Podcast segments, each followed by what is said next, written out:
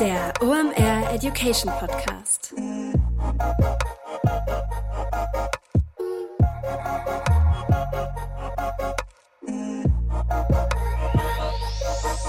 Moin und herzlich willkommen zu dieser OMR Education Episode. Mein Name ist Rolf Herrmann, ich bin der Chefredakteur der OMR Reports und ich freue mich ganz besonders über meinen heutigen Gast. Nils Kattau ist nämlich da. Der ist ein absoluter Profi zum Thema Landing Page und Conversion Optimierung und darüber reden wir gleich und warum ich für den extra früh aufstehen musste. Jetzt darf ich euch aber erstmal den neuen Supporter der heutigen Episode vorstellen. Bevor wir in die heutige Episode starten, darf ich euch einen neuen Partner vorstellen. Das ist Visual West, ein Startup aus Frankfurt, eine Tochter der Union Investments und wie der Name schon sagt, geht es da um Finanzen. Dafür braucht man einen cleveren Sparplan und dabei helfen euch die Profis von Visual West. Ihr braucht auch nicht das große Geld, um da mitzumischen. Dafür reichen nämlich schon 25 Euro im Monat. Sind wir doch mal ehrlich, wir alle kippen unser Portemonnaie, wenn das einmal zu voll ist, irgendwo hin. Da kommen schnell über den Monat 25 Euro bei rum und das reicht schon, um bei Visual West mitzumischen.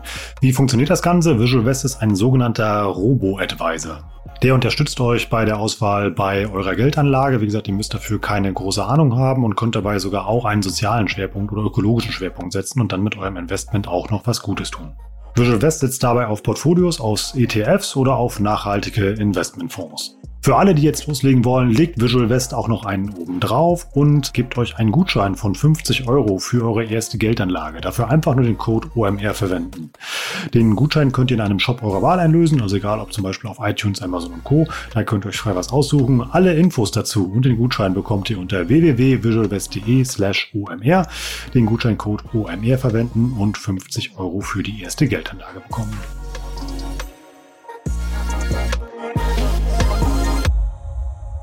Wir starten gleich rein in die Episode mit Nils. Darum geht es heute. Ihr kennt das alle. Ihr habt die Leute mit eurem E-Mail-Marketing durch geilen Content oder durch eure Ads auf eure Landingpage gelotst. Und was passiert dann? Die Leute bouncen und verschwinden. Nils weiß warum und kann euch auch erklären, wie ihr das verhindern könnt. Nils ist nämlich ein absoluter Profi, was Conversion-Optimierung angeht. Er erklärt euch, welche besten Tipps er am Start hat, damit ihr die Conversions hochbekommt, wie ihr Tests fahrt und optimieren könnt und was die häufigsten Fehler bei dem Bereich sind. Was toll an der Episode ist, heute gibt es richtig viel Hands-on, vor allem allem ist das hübsch einfach. Das werdet ihr merken. Mir bleibt nämlich zwischendrin einfach mal die Sprache weg, weil ich mir denke, wow, das ist es. Manchmal sind die besten Lösungen halt so einfach und die könnt ihr direkt ausprobieren. Wir teilen die Episode wieder über LinkedIn, Facebook und wo auch immer. Kommentiert da einfach bitte gerne rein, wenn ihr so einen Hack von Nils angewendet habt und wie gut der funktioniert hat. So, das aber genug der Vorrede. Jetzt rein, optimiert eure Landingpages. Viel Spaß mit der Episode mit Nils Kattau. Guten Morgen, es ist wieder Montag und zwar ein richtig früher Montag bei mir, denn wir haben heute den ersten Übersee-Podcast, könnte mir, könnte man eigentlich sagen. Und äh, Nils Kattau ist zu Gast. Moin Nils. Hallo, danke für die Einladung. Du sitzt auf Bali, deshalb arbeite ich jetzt vor der normalen Aufstehzeit eines normalen Online-Marketers oder einen irgendwas mit Medien machenden in Deutschland und bei dir schon fast Abendesszeit. ja, noch nicht ganz. Bei mir ist es sechs Stunden oder ich bin sechs Stunden in der Zukunft. Also auch noch im Rahmen. Wir sprechen ja heute über ähm, Conversion-Optimierung. Willst du aber erstmal kurz sagen, ähm, wer du bist, was du machst oder warum es und warum es absolut sinnvoll war, dass ich dich in den Podcast eingeladen habe? Ja, sehr gerne. Und zwar, ja, also ich bin Nils, Nils Kattau, aber Nils ist völlig okay, wer auch immer mich mal trifft. Und ja, ich mache Conversion-Optimierung seit 2004, also jetzt ein bisschen mehr als 16 Jahren und äh, habe damals angefangen als Webdesigner also war äh, irgendwie immer in dem Bereich unterwegs. Ich habe meine erste Website mit elf Jahren gebaut und habe dann nie wirklich aufgehört, das Thema zu mögen. Habe dann irgendwann eine Agentur im Bereich Webdesign aufgebaut und dann kamen irgendwann die ganzen Konkurrenten, die dann ihr ILS-Fernzertifikat bekommen haben. Dann war auf einmal der ganze Markt überschwemmt mit Webdesignern, die es meiner Meinung nach nicht so gut konnten, unbedingt.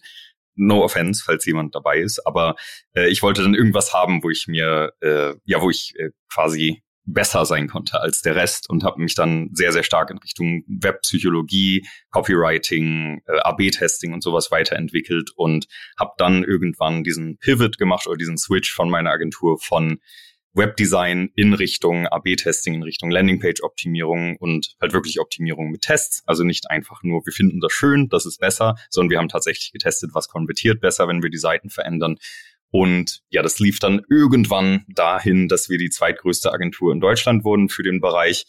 Und da habe ich bis vor drei oder dreieinhalb Jahren gearbeitet, habe die Agentur dann weggegeben, weil ich nicht mehr so Lust auf Agenturgeschäft hatte und bin seitdem in dem Bereich äh, quasi als Speaker, Berater äh, und ja, als Speaker und Berater unterwegs und habe ein paar Startups und kleinere Projekte, wo ich im Prinzip alles dafür tue, dass Menschen Conversion-Optimierung lernen.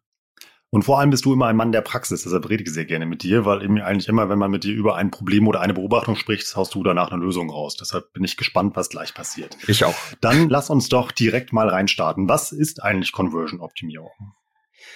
Äh, in einem Satz zusammengefasst ist Conversion-Optimierung die Kunst und Wissenschaft, mehr Besucher zum Kauf zu bringen oder zur Conversion, also was auch immer das Ziel auf der Seite ist. Das heißt, man kann Seiten dahingehend verbessern, dass mehr Leute kaufen, dass mehr Leute das Formular absenden, dass mehr Leute sich zum Newsletter anmelden oder einen Account erstellen oder was auch immer das Ziel ist. Und bei Conversion-Optimierung geht es darum, dass man herausfindet, was kann man, oder was sind wirklich die Probleme auf der Seite, wo verhalten sich Nutzer nicht so, wie sie sich verhalten sollten und was kann man tun, um das zu verbessern. Das passiert dann in der Regel durch etwas, was man AB-Testing nennt oder auch Multivariates-Testing oder ABN-Testing. Das heißt also, man verändert das Original, man verändert die eigentliche Website, erstellt Variationen, eine oder mehrere, verteilt dann über ein Testing-Tool, sowas wie Google Optimize oder VWO, da gibt's oder Optimize, da gibt's viele am Markt. Ähm, dieses Tool sorgt dann dafür, dass die Leute auf das Original und die verschiedenen Testversionen verteilt werden und es misst dann, über welchen Weg, also über welche Variationen am Ende mehr Leute gekauft haben. Und dann kriegt man irgendwann ein hoffentlich statistisch signifikantes Ergebnis, dass eine bestimmte Variation jetzt besser ist als das Original. Das wird dann zum Original gemacht, die Variation, die gewonnen hat, und dann geht's von vorne los. Wir haben uns ja heute überlegt, wir ja, spielen das einfach mal an einem Beispiel durch, und zwar an einem Online-Shop. Also ich habe es geschafft, die Leute mal durch eine Social-Ad, durch eine E-Mail oder durch eine Suchanfrage auf meinen Online-Shop zu bringen und dann auf einmal ja, brechen die ab oder brechen den Warenkorb ab. Woran kann das liegen und wie schaffe ich es, meine Website, also meinen Shop besser zu machen?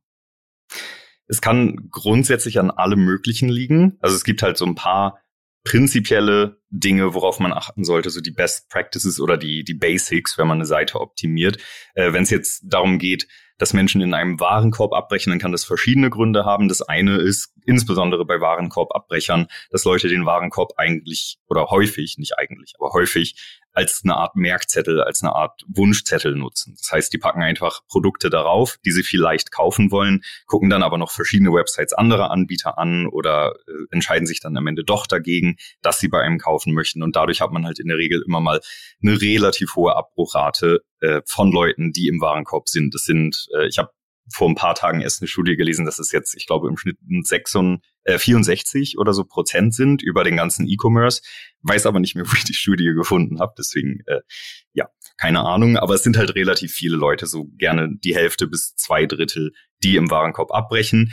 Und man muss das Ganze so ein bisschen aufteilen. Also je nachdem, welche Seite jetzt das Problemkind ist, kann es verschiedene Gründe haben und das hängt natürlich auch immer sehr, sehr stark davon ab, welche, äh, welcher Shop das ist oder für welche Firma man in diesem Fall arbeitet oder auch äh, wer die, äh, die, die Leute sind, die auf die Seite kommen, wer ist das Publikum, äh, wie weit kennen die einen schon, sind das neue Leute, sind das äh, wiederkehrende Besucher und so weiter und so weiter. Und das kann halt tausende Gründe haben. Es gibt, es gibt keine Standardlösung, wie man bestimmte Seiten optimieren kann. Man muss halt wirklich immer in die Forschung gehen. Man muss halt schauen, wie verhalten sich die Leute auf der Seite. Man muss sehr viel Feedback kriegen von den Nutzern und äh, dann anhand dessen versuchen, die Seiten zu optimieren und das dann, wie gesagt, am besten über Testing, dass man nicht sagt, okay, das muss jetzt so besser sein, wir machen das jetzt einfach so nach Bauchgefühl, sondern man sollte es wirklich immer am echten Nutzer testen. Und zurück zu der Frage, die du gefragt hast, also was kann man machen, um bestimmte Seiten opti äh, zu optimieren? Es gibt eigentlich immer drei Basisregeln, die wichtig sind für jede Seite, egal welche Seite das ist. Und das ist immer, sie muss drei Fragen beantworten. Das ist einmal, worum geht's auf der Seite, was ist gut daran, was bringt mir das und wie geht's jetzt weiter? Und das sind so die aller, aller niedrigsten Basics, die jede Frage oder jede Seite beantworten muss. Weil wenn sie es nicht tut, ist die Seite meistens sehr, sehr viel schlechter, als wenn sie es tut. Das klingt jetzt im ersten Moment relativ einfach, aber wie fange ich denn da am besten an, mir diese drei Fragen zu beantworten? Ähm, vielleicht nehmen wir nicht den Warenkorb als Beispiel, sondern vielleicht irgendeine Startseite oder irgendeine Seite, wo Leute typischerweise drauf landen, also irgendeine Landingpage, äh, für Leute, die uns jetzt noch nicht kennen. Und dann genau. bei dieser ersten Frage, worum geht's hier? Äh, das kann man eigentlich relativ gut beantworten, einfach durch eine Hauptüberschrift und durch ein Hauptbild oder auch Hero Shot, wie wir das in unserer Branche nennen.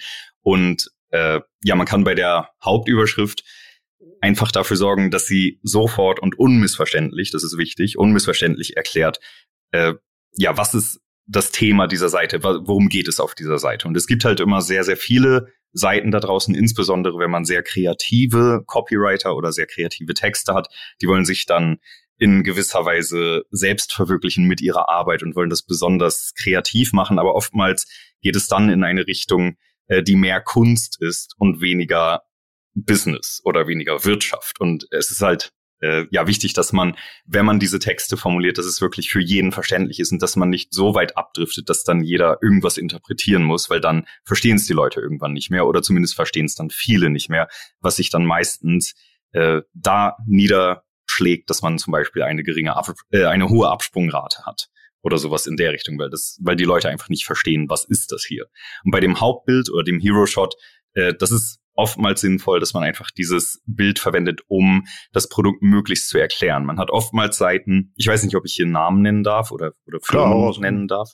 Okay, ich habe zum Beispiel damals mit Immobilien Scout gearbeitet und die wollten ihre Seite emotionaler machen. Und was sie dafür gemacht haben, war, dass sie einfach nur überall auf allen möglichen Seiten Bilder eingebaut haben als Hero Shot, also als Hauptbild, wo Menschen gucken. Also, äh, ich kann das kaum erklären, aber es waren einfach nur Menschen, die haben irgendwo hingeguckt und das war's. Und das war dann für alle möglichen Produkte, für Kredit ohne Schufa und für äh, Finde deine Wohnung und für Verkaufe deine Wohnung. Das waren immer nur Leute, die irgendwo hingeguckt haben. Das sind halt Bilder, die erstens nicht emotional sind. Emotional heißt nicht, dass man Menschen abbildet. Das ist nicht das Gleiche. Natürlich können abgebildete Menschen emotional sein, aber das ist nicht äh, ein und dasselbe Ding, sondern es geht eher darum, dass man äh, ja, wenn man es emotional machen möchte, dass man eine Emotionalität in Verbindung mit dem Produkt schafft. Das heißt, man sollte immer ein Bild haben, was in irgendeiner Form die Erklärung oder das Verständnis des Produkts unterstützt.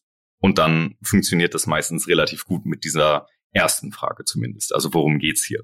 Also wenn wir mal bei deinem Immobilien-Scout-Beispiel bleiben würden, wäre das zum Beispiel eine Möglichkeit, dass man Bilder nimmt von Menschen, die gerade glücklich in eine neue Wohnung ziehen oder Umzugskisten packen oder sowas.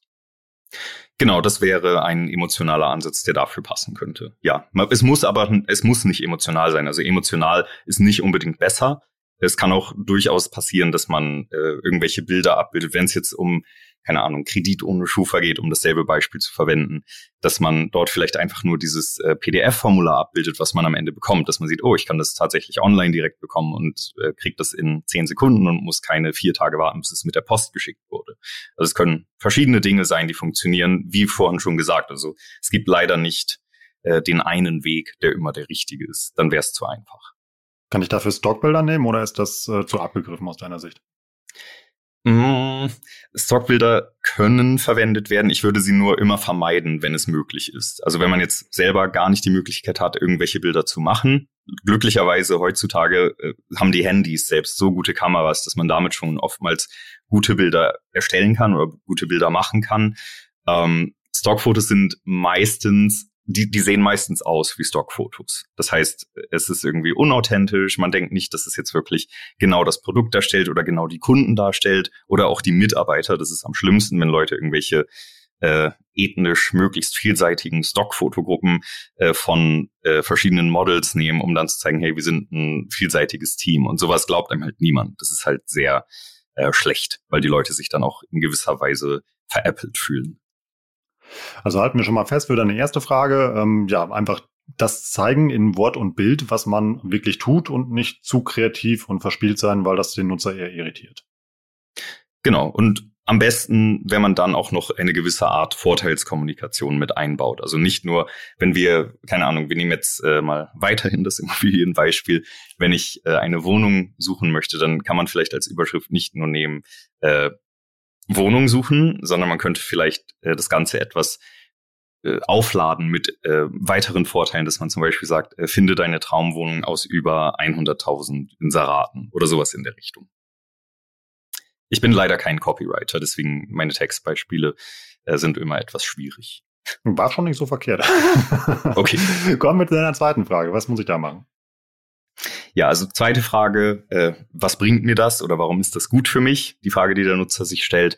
Äh, da kann man relativ gut mit äh, einfach mit einer Art Aufzählungsliste arbeiten, also dass man sagt, man hat äh, direkt unter der Headline oder direkt unter einem äh, Einleitungstext oder sowas eine kurze Liste, einfach mit Häkchen, so simpel das klingt und so doof das klingt, aber äh, diese Häkchen sorgen immer ein bisschen dafür, dass die Leute dieses aha, aha, aha in sich haben, wenn sie das durchlesen. Also sie haken es quasi für sich ab. Und äh, dort ist es wichtig, dass man nicht nur in Eigenschaften spricht. Das ist etwas, was sehr, sehr viele Firmen oder sehr, sehr viele Website-Betreiber machen. Die verwechseln Eigenschaften mit Vorteilen. Die sagen, oh, wir haben doch hier Vorteile, aber eigentlich sagen sie nur etwas über die Eigenschaften ihres Produkts. Und wenn ich jetzt, ähm, ich nehme weiterhin das Beispiel, wir bleiben da jetzt einfach bei, wenn ich jetzt äh, beispielsweise sage, man hat äh, 3000 Inserate oder sowas in der Richtung, dann sagen viele Leute, es ist ein Vorteil, aber es ist kein Vorteil, es ist nur eine Eigenschaft. Und man kann jede Eigenschaft in einen Vorteil umwandeln, indem man sich die Frage stellt, inwiefern ist das gut für meinen Besucher oder für meinen Kunden? Und wenn man sich dazu die Frage stellen würde, also 3000 Inserate, dann könnte man sagen, ähm, man spart Zeit bei der Suche, weil man äh, nicht bei der Konkurrenz schauen muss, weil alle Inserate hier sind oder man, äh, man kommt darauf, äh, dass man eine besonders große Auswahl hat und dadurch findet man garantiert das Richtige für einen in diese Richtung. Ging auch sowas und, wie zum Beispiel ähm, ja, ähm, die passende Wohnung für jedes Budget aus über 3000 Inseraten? Ja, das geht auch. Das wäre, ja, wäre eine weitere Sache, die, die man daraus erstellen könnte. Also eigentlich, du kannst diese Frage auch häufiger stellen für eine Eigenschaft und du wirst damit auf verschiedene Dinge kommen oder du kannst sogar weiter fragen. Das heißt, wenn wir jetzt sagen, ähm, wir haben zum Beispiel den, den einen Vorteil identifiziert, dass man für jedes Budget die richtige Wohnung findet. Und dann kannst du weiter fragen, inwiefern ist das wiederum ein Vorteil für meinen Besucher? Und dann kommst du auf weitere Vorteile, die daraus resultieren. Ja. Und damit kriegt man eigentlich diese Vorteilskommunikation relativ gut hin. Ich würde trotzdem immer noch die Eigenschaft nennen. Also ich würde das Ganze quasi bündeln oder verbinden, dass man immer ähm, ja den Vorteil mit einer Eigenschaft quasi beweist, dass man auch sagt, okay, wir, wir schaffen das auch wirklich und das ist nicht nur blödes Marketing, bla bla, was wir hier gerade sagen. Das ist gerade sehr interessant, wenn man das mal visualisiert, was du gerade erzählst, so gedanklich. Dann entsteht da ja eine sehr ja, aufgeräumte und schon fast puristische Landingpage. Also einfach mit einer ähm, ja, eindeutigen Überschrift, einem Bild und einer Bullet-Point-Liste. Mehr haben wir ja gerade nicht. Ja, das ist natürlich nicht der gesamte Inhalt, der hm. auf einer Seite sein sollte. Es gibt oftmals die Frage, ähm, nimmt man Long Copy oder Short Copy, also habe ich eine sehr lange Seite oder eine sehr kurze. Beides kann funktionieren, je nachdem, was das Ziel ist und auch je nachdem, wie hoch die Hemmschwelle ist. Wenn ich jetzt zum Beispiel Leute für meinen Newsletter gewinnen möchte, dann ist es meistens ausreichend, eine sehr, sehr kurze Seite zu nehmen, wo ich einfach wirklich nur sage, hier Überschrift, äh, Vorteile anmelden und fertig. Wenn ich allerdings jetzt irgendwas verkaufen möchte oder wenn, wenn durch irgendwelche Gründe die Hemmschwelle höher ist für Leute oder für Besucher, dann ist es meistens sinnvoller, mehr Inhalt auf der Seite zu platzieren. Man muss da aber auch immer herausfinden, was ist die richtige Menge und auch in welcher Reihenfolge platziere ich das Ganze auf der Seite. Das Ganze sollte halt einer Art äh, rotem Faden folgen, damit die Leute dann nicht ständig verwirrt sind, wenn sie durch die Seite gehen eindeutig sein, nicht zu kreativ sein, ähm, die ja, den Mehrwert kommunizieren und das muss noch zum, ähm, ja auch textlich dann zum Thema passen im entsprechenden Umfang. Das sind jetzt so die fünf Punkte, die ich daraus ableiten würde. Genau, wobei nicht zu kreativ äh, ist auch mit Vorsicht zu genießen. Also man, man kann durchaus kreativ sein. Ich sage jetzt nicht, dass Innovation nicht passieren sollte oder dass man keine ähm, ja, gewagteren Dinge ausprobieren sollte. Aber wenn man sowas macht, das muss halt wirklich getestet werden, weil oftmals ja, äh, kommen die Leute damit einfach nicht klar auf der Seite. Und dann hat man ein Problem. Und man sieht es oftmals auch nicht, weil wenn ich jetzt auf einer bestimmten Seite irgendwas ändere, wodurch die Leute da nicht mehr wirklich konvertieren, in meinen Gesamtdaten in Analytics kann ich das meistens nicht rauslesen, weil es halt nur ein kleiner Prozentsatz der Leute ist, die auf einmal nicht mehr oder schlechter konvertieren. Dann lass uns deine kurze Liste mal gerade voll machen. Du hast noch einen dritten Punkt. Was muss ich da beachten? Ja, der dritte Punkt ist, wie geht's weiter oder was soll ich jetzt tun? Das heißt, die Leute sollen relativ schnell verstehen, äh, was das Ziel der Seite ist. Und dafür, äh, ich rede ungern über Buttons, aber Buttons beziehungsweise Handlungsaufforderungen sind meistens ein gutes Mittel dafür, dass man das klar macht. Und Buttons sollten nicht nur heißen oder nicht, nicht nur den Text enthalten, äh, mehr erfahren oder jetzt herunterladen oder mehr lesen oder jetzt anmelden, sondern der Button sollte wiederum das Ziel zeigen, was der Nutzer hat. Ich mache das zum Beispiel keine Eigenwerbung oder fast keine Eigenwerbung, aber ich mache das auf meiner Newsletter-Seite, dass ich zum Beispiel nicht sage, jetzt zum Newsletter anmelden, sondern ich sage, ähm, äh, werde jetzt ein besserer Marketer. Also ich sage eigentlich das Ziel auf dem Button. Und das Gute daran ist, wenn Leute auf die Seite kommen, der Button ist typischerweise ein sehr kontraststarkes Element. Also es, es poppt sehr raus, es ist sehr prominent auf der Seite. Dadurch gucken Leute da sehr, sehr früh hin und sie sehen dann sehr, sehr früh, oh, was ist eigentlich der Hauptnutzen aus dieser, äh, aus dieser Handlungsaufforderung, die ich auf der Seite finde. Das klingt eigentlich auch, ja, ich, ich bin ganz so ruhig, weil das klingt immer so einfach, wenn du es erzählst und man fragt sich, warum das nicht alle Leute so machen, weil es auch einfach voll logisch ist, dass man sagt, guck mal, hier ist dein Mehrwert, ey, Martin, also werde Teil der Community, werde ein besserer Marketer anstatt kauf hier. So, also. Ja, also Kauf hier darf natürlich trotzdem erwähnt werden. Ich würde es jetzt nur nicht direkt auf dem Button oder wenn es auf dem Button platziert wird, dann kann man es vielleicht verbinden mit dem eigentlichen Ziel des Nutzers. Aber ich mache es zum Beispiel selber gerne so, wenn ich jetzt, äh, ich sag mal, ein äh, Conversion-Element, irgendein Button auf meiner Seite habe oder auch irgendein Formular, dann fange ich eigentlich so an, dass ich eine Überschrift habe über dem Formular als Handlungsaufforderung und die beinhaltet, was und warum. Also was sollst du jetzt tun und warum ist es gut für dich? Die, beide, äh, die beiden Dinge in einer Überschrift. Dann kommt äh, eine kurze Liste von Vorteilen. Das ist meistens ein äh, ja ein Vorteil mit einem Beweis oder mit einer Eigenschaft, die das Ganze beweist. Und dann kommt am Ende entweder erst das Formular und dann der Button oder direkt der Button und auf dem Button steht dann nur noch äh, das Warum aus der Hauptüberschrift. Und dann kriegen die Leute eigentlich relativ einfach äh, diese Brücke geschlagen, dass sie verstehen, ah, okay, das ist also das, was ich kriege, wenn ich die Handlungsaufforderung aus der Überschrift über dem Interaktionselement befolge. Ich hoffe, das macht gerade Sinn, weil es ist äh, vielleicht auditiv etwas schwer, sich vorzustellen. Sonst verlinken wir noch ein Scroll, was du dazu zeichnest. Nee, aber macht voll Sinn. Lass uns mal darüber sprechen, wie man den, ähm, ja, de, ähm, äh, die Auswirkungen der Maßnahmen misst, also was sich da verändere. Da vorher eine kurze Frage, wie viele Sachen würdest du auf einmal ändern? Alles auf einmal oder immer nur eine Maßnahme nach der anderen? Ähm, kommt drauf an, das sage ich sehr gerne, aber ähm, es kommt tatsächlich drauf an. Also wenn ich zum Beispiel eine Seite habe, wo ich viel Traffic habe, wo ich viele Conversions habe, da kann ich sehr, sehr granular testen. Also ich kann kleine Veränderungen vornehmen und kann dann möglichst genau messen, was genau wirkt, äh, bewirkt das Ganze jetzt in meinem Nutzerverhalten oder im Verhalten meiner Nutzer. Wenn ich allerdings nicht so viel Traffic habe, und das kommt für sehr, sehr viele Seiten vor, auch wenn ich jetzt eine Website habe, die vielleicht eine Million Besucher im Monat hat, aber ich habe dann vielleicht eine Unterseite, wo nur 1000 Besucher drauf sind oder 10.000, dann ist es nicht mehr so viel. Und in dem Fall macht es oftmals Sinn, dass man dann sagt, man macht etwas größere oder umfangreichere Tests, die mit etwas mehr, äh, ja, die etwas mehr Kontrast beinhalten. Also dass dann die Variation etwas stärker von dem Original äh, variiert. Und in dem Fall kann es Sinn machen, Dinge zu bündeln oder zu, äh, zu kombinieren in einem Test, dass man jetzt nicht nur sagt, wir testen jetzt nur jedes Element einzeln, aber es sollte immer beides demselben oder wie viele Dinge auch immer macht, es sollte alles demselben Prinzip folgen, damit man am Ende auch noch interpretieren kann, warum hat sich jetzt dieses Nutzerverhalten verändert aufgrund unseres Tests. Also was, was können wir daraus lernen? Das ist nämlich ein sehr, sehr wichtiger Part im Testing oder in der Conversion-Optimierung, dass du halt immer mehr über die Menschen auf deiner Seite lernst. Und das kannst du halt nur, wenn du äh, Tests entsprechend aufsetzt. Wenn du jetzt einfach nur willkürlich äh, zum Beispiel die Hauptüberschrift, ähm, die Vorteilsliste und dann noch irgendein Bild oder irgendein Zitat im Inhalt veränderst. Das sind drei Dinge, die nicht wirklich zusammenpassen oder, oder die nicht zusammengehören, äh, prinzipienweise. Äh, dann kann ich am Ende nur herausfinden, war der Test jetzt besser oder schlechter, aber ich kann nicht herausfinden, warum. Und man sollte da immer möglichst in eine Richtung gehen, dass man wirklich sagt, wir testen hier Prinzipien äh, und keine willkürlichen Elemente.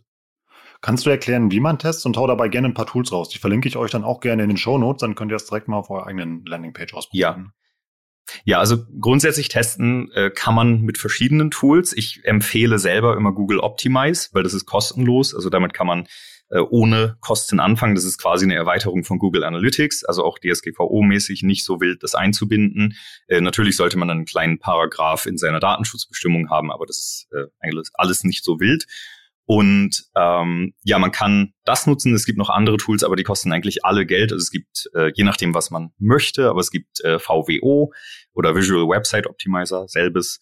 Äh, es gibt Optimizely, es gibt Adobe Target, es gibt äh, AB Tasty und so weiter und so weiter. Aber wie gesagt, die kosten alle relativ viel Geld, manche mehr, manche weniger, aber da spricht man eigentlich immer von einem, ja meistens äh, mindestens mittleren vierstelligen Betrag im Jahr, für einige Tools auch wesentlich mehr. Und deswegen Google Optimize kann eigentlich alles, was die anderen Tools auch können und kostet nichts. Und gleichzeitig, was ich sehr, sehr mag an Google Optimize, man hat eine extreme Verbindung mit Google Analytics. Also ich kann, wenn ich am Ende, ich erkläre gleich, wie man einen Test aufsetzt, aber wenn ich am Ende äh, eines Tests sage, zeig mir jetzt die ganzen Nutzerdaten für die Nutzer einer Variation in Analytics, dann kann ich wirklich mit einem Klick sagen, erstelle mir in Analytics ein Segment aus den Nutzern aus dieser Variation. Ich kann meine kompletten Berichte in Analytics mit diesen Nutzern aus der einen Variation durchgehen. Das kriegt eigentlich kein anderes Testing-Tool so gut verbunden. Oder wenn es geht, dann ist es immer mit extrem viel Aufwand verbunden. Also dafür ist Google Optimize halt sehr schön. Die haben äh, zwei Einschränkungen, die andere Tools nicht unbedingt haben. Und zwar, man kann zum einen nur fünf Tests parallel laufen lassen, aber das reicht für die meisten Seiten aus. Und zum anderen kann ich pro Test nur drei Ziele messen. Also ein primäres Ziel, womit definiert wird, ist der Test jetzt erfolgreich oder nicht, anhand dessen die Berechnung gemacht wird. Und man kann halt zwei sekundäre Ziele noch dazu messen, wo man dann direkt die Daten sieht. Das ist aber nicht so wild, weil wie gesagt, man kann halt diese äh, Daten alle in Google Analytics interpretieren und analysieren und äh, deswegen ist es nicht wirklich nötig, dass man mehr Ziele in Google Optimize selbst misst, sondern man geht dann einfach in Analytics und schaut sich das da an. Aber dann erklär doch mal, wie ich so einen Test mit dem Google-Tool aufsetze. Ach ja, ganz vergessen. so. ähm, genau, also wie das technisch funktioniert, also man muss erstmal das Tool implementieren. Ich nehme jetzt einfach Google Optimize als Beispiel, aber die funktionieren eigentlich alle ähnlich. Und äh, das erste ist, man braucht halt Google Analytics. Jetzt im Fall von Google Optimize, ich würde Analytics und Google Optimize beides über den Tag Manager implementieren. Das ist relativ simpel. Das ist äh, alles vorgegeben als Tag. Also man klickt da einfach auf neues Tag, dann wählt man einmal äh, Google Optimize aus, packt seine ID da rein aus Optimize, die man von der Anmeldung bekommen hat. Und dann ist es quasi schon implementiert. Und dann kann man einfach sagen, neues Experiment. Die nennen das immer Experiment. Andere Tools nennen es AB-Test oder Test oder auch Kampagne, wie auch immer. Alles das Gleiche. Und dann, äh, dadurch, dass das Tool in der Seite implementiert ist, das passiert dann quasi per JavaScript. Also die, die Seite wird nicht wirklich auf dem Server verändert, sondern es wird nur das Frontend vom Testing-Tool verändert. Und ich kann dann halt Variationen erstellen, wo ich äh, per What You See is What You Get Editor, also ich kann einfach äh, clicky bunti verschiedene Sachen anklicken und kann dann zum Beispiel Texte direkt ändern, kann Elemente äh, replatzieren auf der Seite oder ich kann sie entfernen oder was auch immer. Das ist alles möglich, ohne programmieren zu können. Also ich brauche dafür noch kein HTML, ich brauche dafür noch kein, keine CSS-Kenntnisse, keine JavaScript-Kenntnisse. Das geht so für einfache Tests. Natürlich gibt's da noch komplexere Tests, wo man ein bisschen programmieren muss oder wo man zumindest ein bisschen äh, Frontend-Code schreiben muss. Und ähm, ja, es ist aber alles möglich mit allen Testing-Tools. Und dann erstellt man halt diese Variation im Testing-Tool, definiert, was sind die Ziele, die ich messen möchte, was ist mein primäres Ziel. Bei Google Optimize ist da auch der große Vorteil, dass ich direkt meine Google Analytics-Ziele und Events, die ich eingerichtet habe, als Ziel verwenden kann. Das heißt, ich muss die nicht immer extra anlegen, sondern ich nehme einfach direkt die, die ich in Analytics habe. Und dann äh, fehlt noch was nee, dann, dann passt das eigentlich. Dann muss man noch das Targeting einstellen, also welche Seiten sollen oder auf welchen Seiten soll dieser Test laufen. Und wenn man das alles eingestellt hat, dann drückt man auf Start und dann läuft der Test. Und dann sieht man halt die Daten nach und nach reinkommen.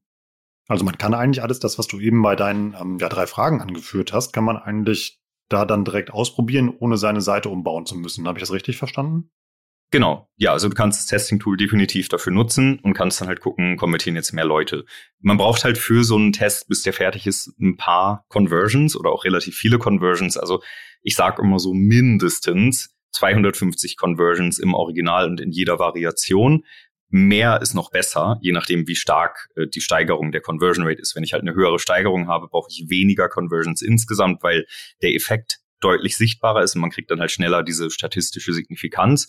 Aber ansonsten, es gibt halt viele Tests, wo ich wirklich 500 oder auch 1000 oder mehr Conversions pro Variation brauche. Und das kriegt man halt oftmals nicht hin mit kleineren Seiten. Wenn ich jetzt zum Beispiel eine Agentur bin und ich will Leads generieren ich will, dass Leute mein Formular ausfüllen und ich kriege dann vielleicht fünf Anfragen im Monat, dann läuft ein Test ewig, der wird niemals fertig.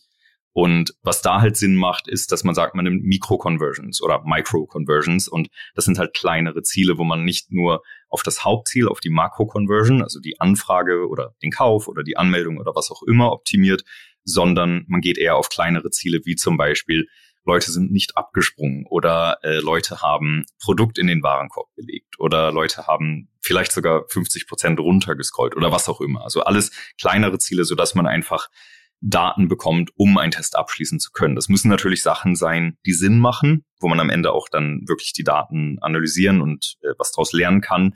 Aber ja, oftmals ist es möglich für klein oder nötig für kleinere Seiten.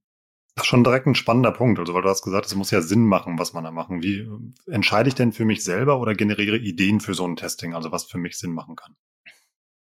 Ähm, also ich würde sagen, der beste Weg ist wirklich Nutzerbefragung oder einfach, äh, wenn man jetzt eine äh, Kundensupport-Abteilung hat, dass man da einfach mal reinhorcht und guckt, was haben die so an Feedback bekommen, wo kommen Leute auf der Seite nicht klar, was verstehen die nicht. Oder man kann auch Tools nutzen, wie zum Beispiel Hotjar, äh, was kostenlos ist in der kleinsten Version. Damit kann man Nutzerbefragungen auf der Seite durchführen, man kann Mouse-Tracking-Analysen machen, sieht, wie verhalten sich die Leute auf der Seite. Und das ist alles im Prinzip ja, äh, das sind alles Analysen, womit man auf Ideen kommen kann. Man weiß dann oftmals allerdings nur, wo liegt das Problem und man weiß noch nicht, wie kann ich das lösen. Und dafür ist wiederum Nutzerbefragung sinnvoll, um sowas herauszufinden.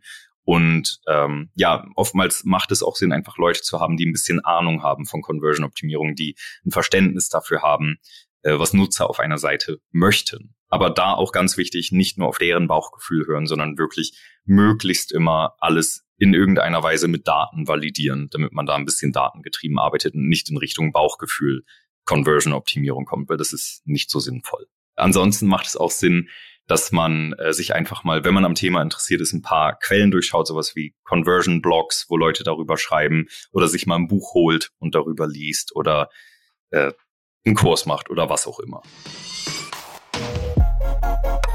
Kurze Unterbrechung in eigener Sache, danach geht's weiter. Wir haben ja gerade im Podcast schon drüber gesprochen. Die Landingpage zu optimieren ist die eine Sache, Traffic darauf zu bekommen die andere. Wie ihr Traffic generiert für eure Landingpages und Online-Shops, das lernt ihr bei uns und zwar in der OMR Academy. Die OMR Academy ist das jüngste Produkt und bei uns im OMR Education Bereich. Und was könnt ihr da machen? In zehn Wochen macht ihr so eine Art Fernstudium und werdet in der Zeit zum absoluten Online-Marketing-Experten in einer der Disziplinen. Ihr investiert dafür zwei bis drei Stunden Arbeit Arbeit in der Woche und das Coole dabei ist, es ist kein langweiliger Frontalunterricht, sondern das sind recht interaktive Formate. Ihr lernt da in kleinen Gruppen, ihr habt einen regen Austausch untereinander, ihr steht mit den Dozenten im Kontakt, ihr ja, löst auch ganz viele Praxisaufgaben dabei, ähm, die dann auch eben halt direkt in dem Kurs besprochen werden und so lernt ihr also direkt am lebenden Objekt und könnt so zum Beispiel eure Facebook-Kampagnen optimieren. Also Praxis wird da ganz groß geschrieben und kein langweiliges Theoriegeballer. Kann ich nur empfehlen. Ich habe auch schon mal ein paar Elemente davon mitgemacht. Das macht richtig Spaß und die Dozenten sind die klügsten Köpfe der Branche, mit denen wir auch schon regelmäßig zusammengearbeitet gearbeitet haben. Die Academy gibt es für folgende, ja, in folgenden Modulen gibt es die, heißt das da. Und zwar gibt es die für Facebook und Instagram Advertising, für SEA, also Google Ads und ganz neu für Digital Analytics. Also sichert euch doch jetzt mal euren Seminarplatz. Geht dafür einfach mal auf omr.com slash academy, checkt da die verschiedenen Module aus. Wir haben auch noch einen Gutscheincode für euch. Mit dem Code Academy10 bekommt ihr 10% auf euren OMR Academy Platz. Also geht doch einfach mal auf die Website omr.com slash academy, nutzt den Code Academy10 und sichert euch 10%.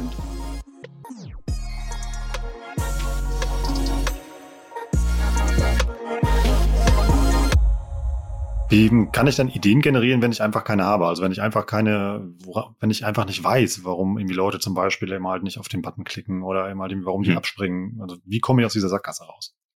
Ja, also wenn man gar keine Ideen hat und auch nichts aus den eigenen Daten herausfindet, dann würde ich einfach sagen, mach Best Practice Optimierung. Also schau dir einfach oder google nach äh, Conversion Best Practices für Warenkorb-Seite oder was auch immer die Seite ist und dann bau die Dinge ein und teste das und guck, ob es was bringt. Aber es kommt eigentlich selten vor, dass man gar keine Ideen hat. Das ist jetzt, äh, auch wenn ich ja mit meinen Kunden arbeite, das ist, glaube ich, sehr selten vorgekommen, dass da nie irgendeine Idee entstand. Macht es Sinn, dass ich eben halt ähm, in dem Tool, was du eben beschrieben hast, zum Beispiel drei, vier, fünf verschiedene Versionen parallel laufen lasse, immer nur eine Sache verändere und dann gucke, was gut funktioniert und mir daraus dann am Ende eine perfekte Website baue? Mm, eher, du meinst, du meinst für ein und dieselbe Seite. Genau. Dass ich also bei dem einen würde ich das Bild verändern, bei dem anderen würde ich dann die mhm. Copy verändern, bei dem anderen würde ich halt die Liste vielleicht irgendwie anders machen. Ach so, ja, verstehe. Ähm, nein, macht keinen Sinn, weil natürlich kannst du zum einen herausfinden, was jetzt äh, vielleicht, was Leute besser finden oder nicht, aber immer nur für das einzelne Element. Und die Kombination mehrerer Elemente kann wiederum anders konvertieren. Ein Beispiel dafür, ich hatte es damals mit äh, ich meine Lohnsteuer kompakt oder so. Das war ist so ein Lohnsteuer online äh, machen Programm und äh, wir hatten da eine Überschrift und ein Bild getestet und wir hatten beides einzeln. Also wir haben drei Variationen erstellt. Einmal war nur die Überschrift, einmal nur das Bild und einmal beides in Kombination. Und die Überschrift war im Original einfach sehr, sehr auf dem Punkt. Das war äh, jetzt Lohnsteuererklärung 2000 irgendwas machen. Ähm, die Variation der Überschrift war sowas wie äh, gönn dir was Schönes, äh, im Schnitt 1000 Euro Rückerstattung bei deiner Lohnsteuererklärung. Und dann hatten wir noch ein Bild, wo einmal jemand auf so ein Tablet guckt, wo er gerade das macht. Und einmal war ein Bild, wo so eine Frau äh, in Shopping-Laune ist und so nach oben links guckt mit dem Finger an der Hand, äh, am, am, na, an der Hand natürlich, mit dem Finger am Mund. Du kennst diese Pose vielleicht ja, genau. so. Das kann ich mir kaufen. Und ähm, Lustigerweise die Überschriftveränderung mit diesem äh, Gönn dir was Schönes und auch das Bild einzeln haben beide die Conversion gesteigert. Beides in Kombination hat die Conversion sehr, sehr stark verschlechtert, weil das auf einmal irgendwie so billig wirkte. Ja. Und deswegen, ich glaube, einzelne Dinge parallel zu testen, macht nicht wirklich Sinn. Du solltest, wenn du sowas machen möchtest, wenn du jetzt viele Dinge hast, die du testen willst, erstmal brauchst du dafür extrem viel Traffic. Ansonsten mach lieber nur eine Variation, weil wie gesagt, du brauchst viele Conversions, um, so, um zu einem Testergebnis zu kommen. Und dann ist es auch so, wenn du äh, ja, wenn du äh, verschiedene Dinge auf einmal testen möchtest, dann kannst du dafür einfach einen Test nutzen oder einen Multivariatentest machen, wo du verschiedene Kon äh, verschiedene Variationen verschiedener Bereiche auf der Teste äh, auf der Seite testen kannst. Aber grundsätzlich würde ich sagen, zu viel auf einmal macht keinen Sinn, weil du kriegst am Ende einfach die Daten nicht mehr interpretiert und weißt nicht mehr, was ist jetzt eigentlich das Beste. Wir haben jetzt die ganze Zeit ja von der Website oder dem Shop gesprochen. Kann man alles, was du gesagt hast, auch auf Mobile anwenden oder gibt es da andere Gesetze und Regeln? Prinzipiell kann man alles auch auf Mobile anwenden. Auf Mobile gibt's dann immer noch so ein paar extra Dinge, weil Mobile hat einfach eine andere, äh, äh, wie sagt man, eine andere äh, Usability weil ich habe zum Beispiel keinen Maus-Cursor. Das heißt, ich muss zum Beispiel jedes Link, äh, jedes Element, was verlinkt ist, muss ich sehr, sehr sichtbar als Link darstellen, weil die Leute nicht mit der Maus darüber fahren, dann zum Beispiel diesen Click-Pointer an ihrem Cursor haben. Ähm, oder ich habe natürlich eine sehr, sehr begrenzte Breite in, in meiner Seite. Das heißt, wenn ich Tabellen oder sowas habe, muss ich da schauen, wie kann ich das ordentlich darstellen? Wie kann ich Bildergalerien in Online-Shops darstellen? Alles Mögliche. Also Mobile hat einfach ein paar Usability-Herausforderungen. Was sehr viele Leute machen und als schlau erachten, ist die Reduktion von Inhalten auf mobilen Seiten. Davon halte ich gar nichts, weil ich bin der Meinung, wenn du jetzt einen Inhalt hast, der reduziert werden kann, der, der gekürzt werden kann, dann mach das auch auf Desktop, weil du willst nicht äh, nur den halben Text auf der Seite haben, wenn, wenn, äh, wenn eigentlich der ganze Text da sein sollte. Also ich würde immer sowieso den Text so weit reduzieren, wie ich kann, auf Desktop und auf Mobile, weil Leute lesen nicht so gerne online. Und je kürzer, solange ich auf den Punkt komme, desto besser. Dann lass uns doch mal in die Praxis einsteigen. Du hast ja schon für ja, irgendwie, ja, tausende von Kunden gearbeitet. Irgendwie hau doch mal ein paar Sachen aus deinem, ja, auf deiner, aus deiner Berufspraxis raus. Wie kann ich meine Conversion verbessern? Ja, es gibt ein paar Dinge, die eigentlich meistens oder fast immer funktionieren, äh, die ich auch ganz gerne als allererstes mache, wenn ich mit irgendeinem neuen Kunden zusammenarbeite. Das ist halt zum einen eine Kopfzeilenveränderung, weil die meisten Seiten haben eine Kopfzeile, wo das Logo ist und die Navigation und das war's. Und man hat in der Kopfzeile oftmals noch Platz oder kann Platz schaffen für ein paar Elemente, die gut sind für neue Besucher auf der Seite. Und es sind zum Beispiel vertrauensbildende Elemente, die man da platzieren kann oder äh, Social Proof, also das äh, beispielsweise sowas wie, wie viele Kunden haben wir oder was haben wir für eine Kundenbewertung. Und äh, diese Elemente sind sehr, sehr gut für die Kopfzeile, weil das sind Elemente, die stören nicht den Lesefluss, wenn ich die da oben platziere, aber trotzdem nehmen Leute es wahr. Und auf jeder Seite wo ich äh, auf der Seite lande, weil diese, diese Kopfzeile einfach auf jeder Seite vorhanden ist. Und das ist eigentlich ja meistens der allererste Test, den ich mache für eine Seite. Und da muss man nur rausfinden, welche Elemente platziere ich da. Darüber kann man oder das kann man wiederum herausfinden über Nutzerbefragen, was ist euch wichtig auf dieser Seite, was ist euch wichtig beim Kauf von Produkt X oder bei, bei einem Kauf in Kategorie X. Das kann man darüber eigentlich ganz gut herausfinden. Und dann kann man diese Elemente in der Kopfzeile platzieren. Das ist meistens ein Test, obwohl es sehr, sehr, sehr simpel ist. Natürlich muss man ein bisschen Vorarbeit machen, aber das ist äh, rein technisch sehr, sehr simpel umzusetzen. Das ist ein Testing, lässt man einfach über die gesamte Seite laufen. Das heißt, im Testing-Tool muss man dann noch wirklich nur einstellen, lass den Test auf allen Seiten laufen, die mit URL, was auch immer meine Domain ist, anfangen. Und dann äh, kriege ich darüber meist ein Ergebnis von plus fünf, plus zehn, plus 15 Prozent nur von dieser simplen Veränderung. Natürlich kann man nie Zahlen versprechen. Das ist immer äh, ja komplett willkürlich, was bei diesen Tests herauskommt. Man kann jetzt nicht sagen, das bringt immer x Prozent und jeder der irgendeine Online-Studie veröffentlicht über äh, verändere dein Formular wie das hier und krieg 425 Prozent mehr Conversions. Das ist absoluter Schwachsinn. Das äh, stimmt nicht. Und das war vielleicht in einem Fall mal so. Vielleicht haben die aber auch den Test zu früh abgeschaltet oder haben ein komisches Ziel gemessen. Aber grundsätzlich, wie gesagt, diese Kopfzellenveränderung ist etwas, was sehr viel Sinn macht und ja, äh, in keinem der Fälle, wo ich es getestet habe, ein negatives Ergebnis hatte. Ich hatte ein paar, wo es neutral war, aber in den allermeisten Fällen ist es positiv. Dann eine Sache, die man auch testen kann. Ich hätte dazu noch eine Nachfrage. Was kann ich denn da ja, oben noch bitte. hinpacken? Also ist das wie so ein Trusted Shop Logo zum Beispiel oder Zertifikat oder was packe ich da oben hin? Ähm, ich würde sagen Trusted Shops Logo tatsächlich nicht, weil äh, Trusted Shops sagt natürlich immer, dass die die Conversion steigern dadurch, dass sie das Logo da abbilden. Das äh, konnte ich nicht verifizieren. Also wann immer wir einen Test gemacht haben für eine Kopfzeile, ist es eigentlich ähm, egal, ob ich da oben ein Trusted Shops Logo habe, beziehungsweise wenn ich es entferne, kriegen die anderen Elemente mehr Aufmerksamkeit. Also ich würde sogar empfehlen, nicht das Trusted Shops Logo darzustellen. Aber wenn ich eine Bewertung habe, ich weiß gar nicht, ja, bitte Trusted Shops auch an, also diese Kundenbewertung von denen abzubilden, macht durchaus Sinn. Also ich würde sagen, typische Dinge, die man da oben abbilden kann, sind zum Beispiel, ähm, wie viele Produkte haben wir, äh, wie gut sind wir bewertet, wie zufrieden sind unsere Kunden, ähm, in welchem Bereich, in welcher Branche arbeiten wir. Das ist auch etwas, was sehr viel Sinn macht, wenn man zum Beispiel ein Logo hat oder einen Firmennamen, der nicht unbedingt selbsterklärend ist. Wenn ich jetzt, keine Ahnung, Geschenke 24 bin, dann ist klar, es geht um Geschenke. Aber wenn ich äh, Zalando bin, okay, die kennt jetzt jeder, aber angenommen, niemand würde Zalando kennen, die würden neu auf den Markt kommen, dann äh, wüsste ich nicht direkt, was die anbieten, wenn die nicht so viel Werbung machen würden. Aber ich könnte dafür zum Beispiel auch eine Art Slogan oder Claim unter meinem Logo platzieren, wo ich dann sage, äh, Zalando, die äh, der Online-Fashion- und Schuhshop, was auch immer. Also ich kann diese, diese Information auch da oben abbilden und all solche Dinge. Also man muss wirklich immer schauen, was ist meinen Kunden am wichtigsten. Das hängt auch immer sehr stark von der Branche ab. Wenn ich jetzt ein Hotel bin, habe ich andere wichtige Faktoren, als wenn ich ein Online-Shop bin. Was sind ähm, noch so Standarddinge, wo du sagst, da kann man ansetzen und die bringen auf alle Fälle was?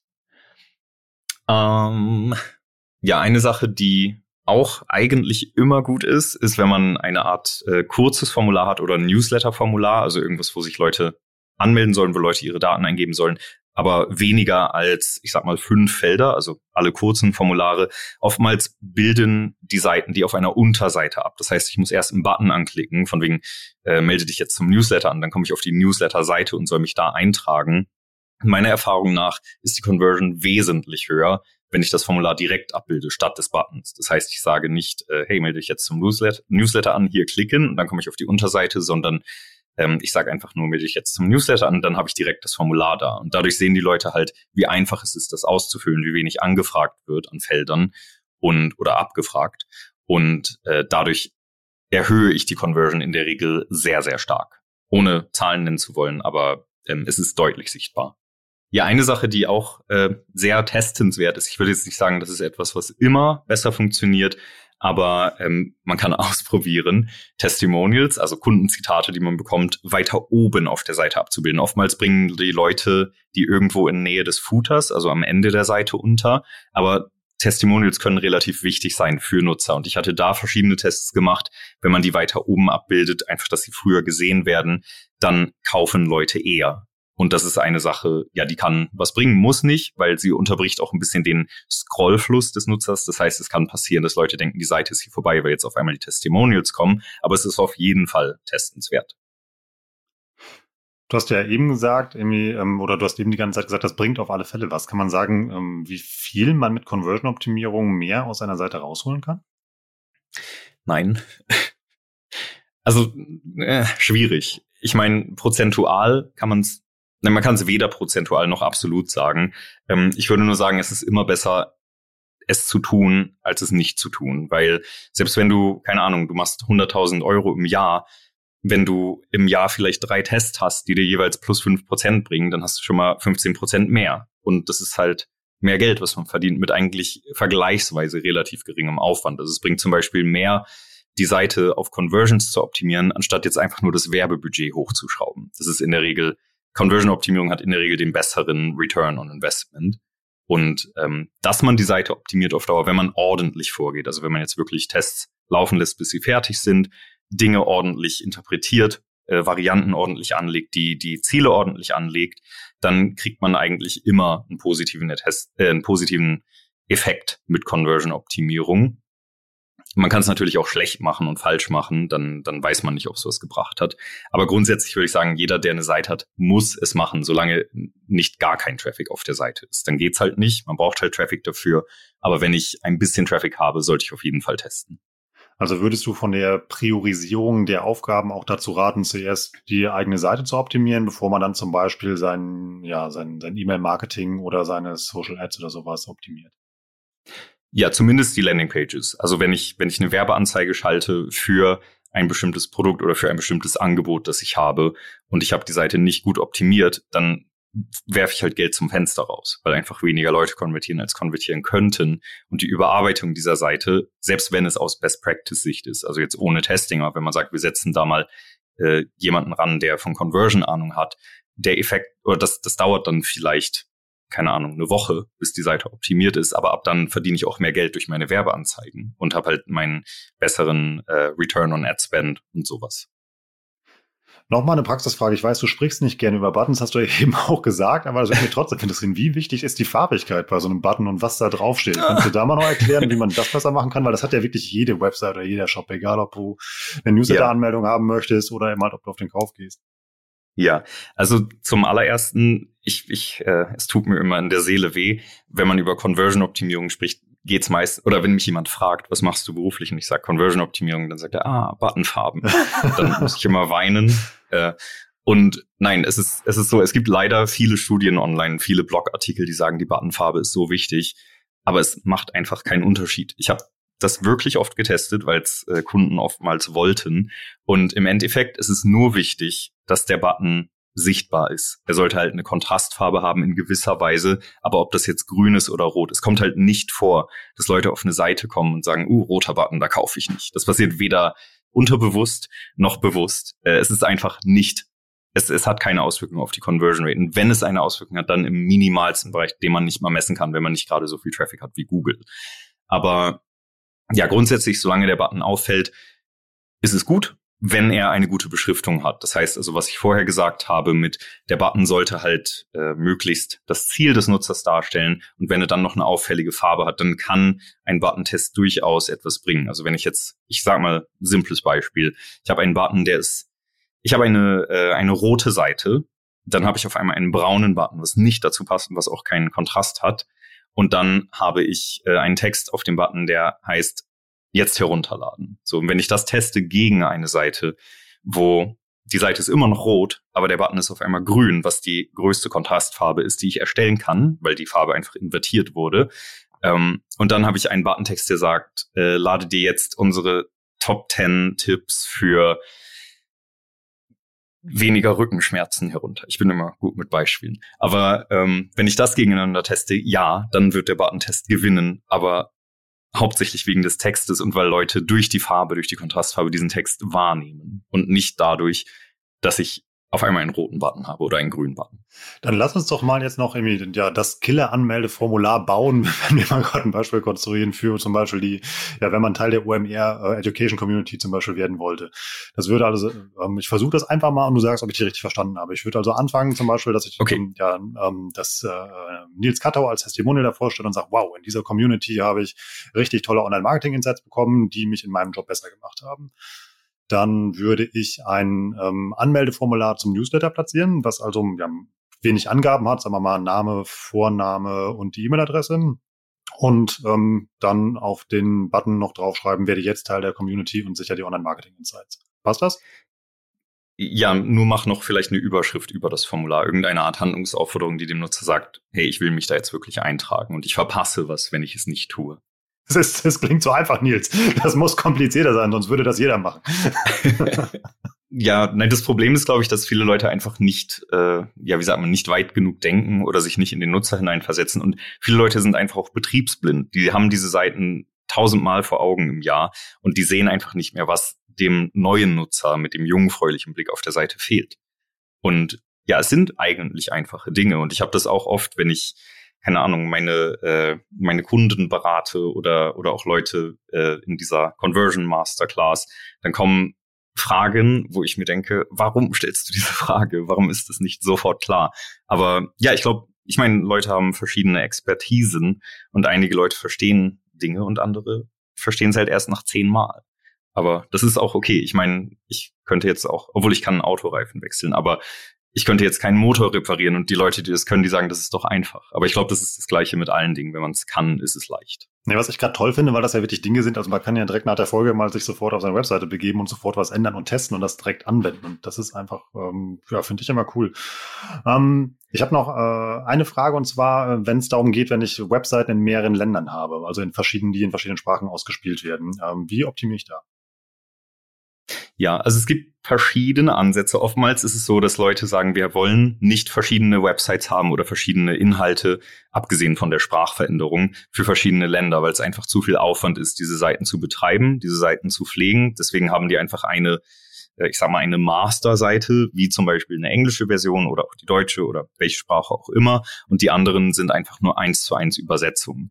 Das kann funktionieren ist nicht optimal, aber wenn, wenn ich jetzt einen Hauptmarkt habe in einem Land, die anderen sind relativ unwichtig, dann kann man dann Auge zudrücken. Und in dem Fall würde ich sagen, mach einfach Tests auf der Hauptseite, also für beispielsweise den deutschen Markt, wenn das jetzt die Hauptseite ist, und dann adaptiere oder, oder übertrage diese Änderungen auf die anderen Sprachversionen.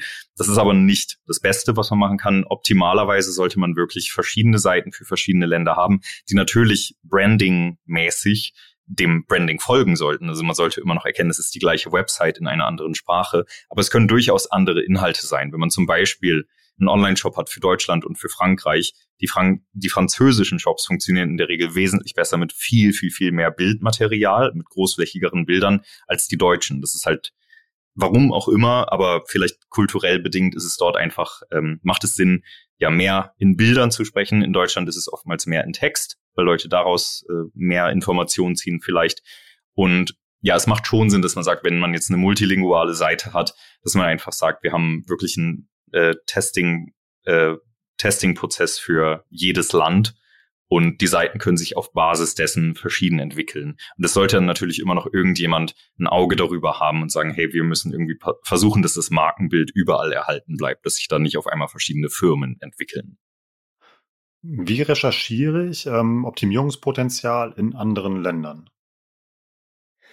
Äh, genauso wie in Deutschland. Du gehst in die Analyse. Du schaust dir einfach an, wo springen die Leute ab, wo verhalten sie sich nicht so, wie sie sollten. Du befragst die Leute, du befragst den Kundensupport, du machst Nutzertests, du äh, machst moderierte Nutzertests, lädst Leute ein aus diesem Land, möglichst auch in diesem Land, äh, stellst ihnen Aufgaben, um die Seite durchzugehen, um herauszufinden, wo sind da vielleicht äh, Dinge, die nicht so gut funktionieren. Du lernst aus den Tests, die du in einem Land durchführst. Du wirst sehr, sehr viel Wissen daraus generieren, ein Verständnis darüber, wie Leute ticken und was, was Leute positiv oder auch negativ anspricht.